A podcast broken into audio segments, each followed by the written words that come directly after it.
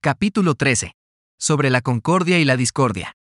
Una operación militar significa un gran esfuerzo para el pueblo, y la guerra puede durar muchos años para obtener una victoria de un día. Así pues, fallar en conocer la situación de los adversarios por economizar en aprobar gastos para investigar y estudiar a la oposición es extremadamente inhumano, y no es típico de un buen jefe militar, de un consejero de gobierno, ni de un gobernante victorioso. Por lo tanto, lo que posibilita a un gobierno inteligente y a un mando militar saber vencer a los demás y lograr triunfos extraordinarios es esa información esencial. La información previa no puede obtenerse de fantasmas ni espíritus, ni se puede tener por analogía, ni descubrir mediante cálculos. Debe obtenerse de personas, personas que conozcan la situación del adversario. Existen cinco clases de espías, el espía nativo, el espía interno, el doble agente, el espía liquidable y el espía flotante. Cuando están activos todos ellos, nadie conoce sus rutas. A esto se le llama genio organizativo y se aplica al gobernante. Los espías nativos se contratan entre los habitantes de una localidad. Los espías internos se contratan entre los funcionarios enemigos. Los agentes dobles se contratan entre los espías enemigos.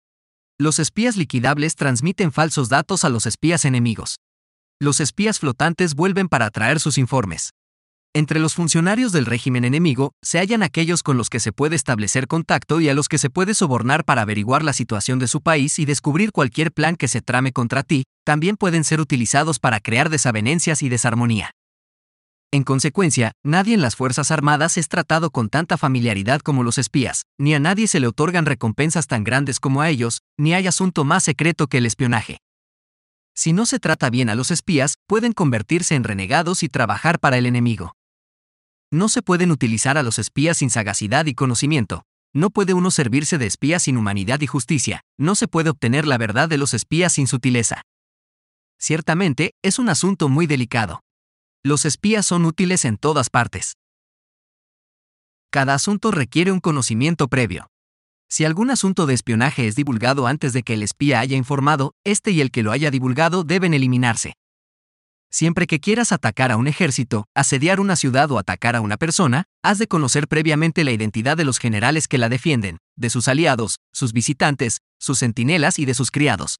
Así pues, haz que tus espías averigüen todo sobre ellos. Siempre que vayas a atacar y a combatir, debes conocer primero los talentos de los servidores del enemigo, y así puedes enfrentarte a ellos según sus capacidades. Debes buscar a agentes enemigos que hayan venido a espiarte, sobornarlos e inducirlos a pasarse a tu lado, para poder utilizarlos como agentes dobles.